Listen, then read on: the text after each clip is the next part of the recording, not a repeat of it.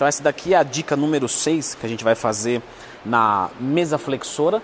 Ah, lembrando que dia 8, segunda-feira da semana que vem, às 6 horas da tarde, tem promoção da minha consultoria. Mais informações aqui nos comentários. Ó, quando você for fazer a mesa flexora, você clica no gostei, se inscreve no canal.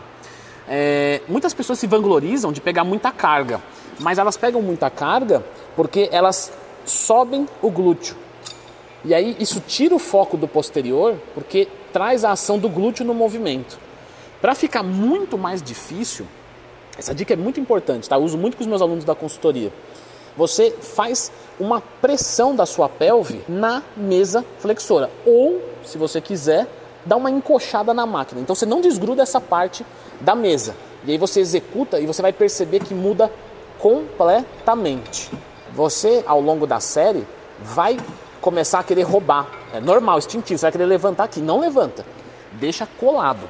Qualquer coisa, você baixa a carga, porque sempre a técnica precede a carga. O número 5, sempre uso com os meus alunos da consultoria, é fazer uma pré-exaustão. É, se isso for necessário para você, lógico. Então vamos assumir que o meu posterior de coxa é muito defeituoso. Então o que, que eu posso fazer estrategicamente? Eu posso pegar um exercício de posterior de coxa e colocar em primeiro no meu treino. Ah, Leandro, mas eu não tenho que começar sempre pelo agachamento livre? Não. Você pode começar por um exercício isolador para que nos próximos, durante o seu treinamento, você acaba fadigando o seu posterior de coxa antes.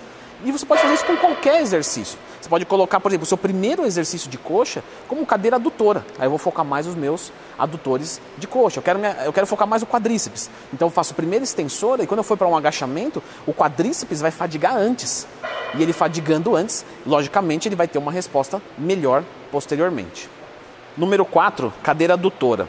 Então vamos supor, tá? Vou dar um exemplo aqui. Só consigo abrir as pernas até aqui. Se eu abrir mais, eu não consigo entrar na máquina. Então aqui para mim está confortável e eu executo o movimento. Mas está um movimento que eu poderia explorar um pouquinho mais. O que, que eu sugiro que você faça?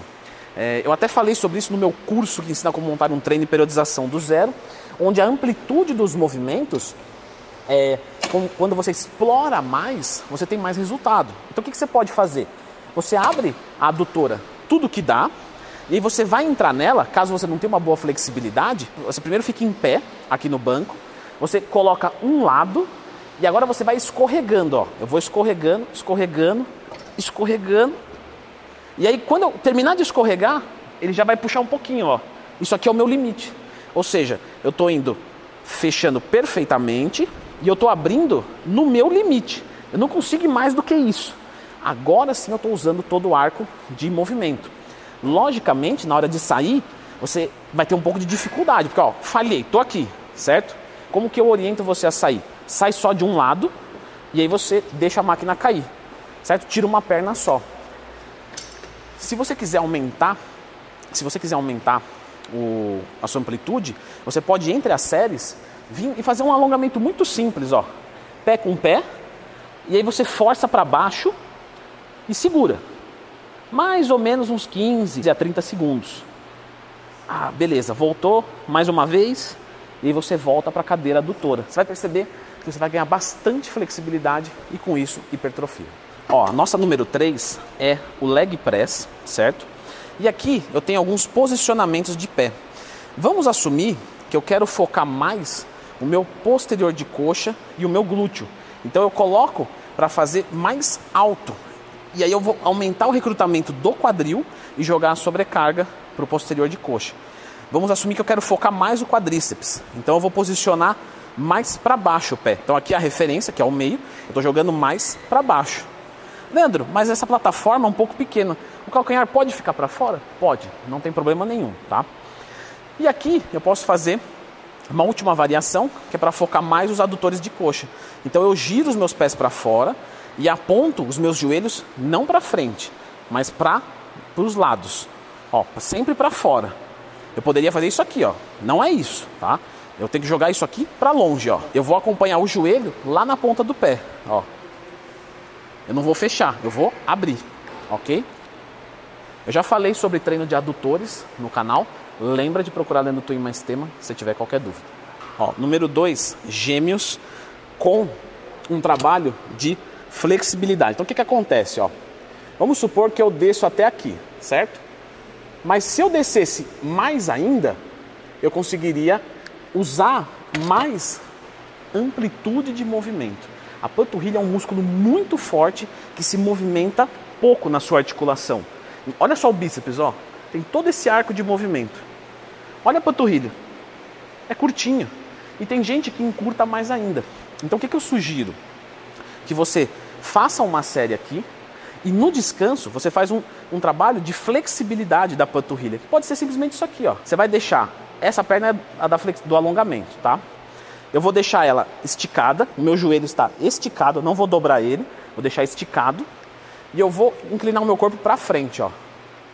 Eu estou sentindo alongar toda a minha panturrilha.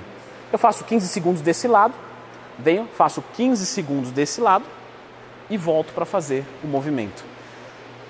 Não é uma propaganda, mas vários alunos meus da consultoria que falavam que não saía panturrilha de jeito nenhum, FST7, com trabalho de gêmeos, resolveu o problema.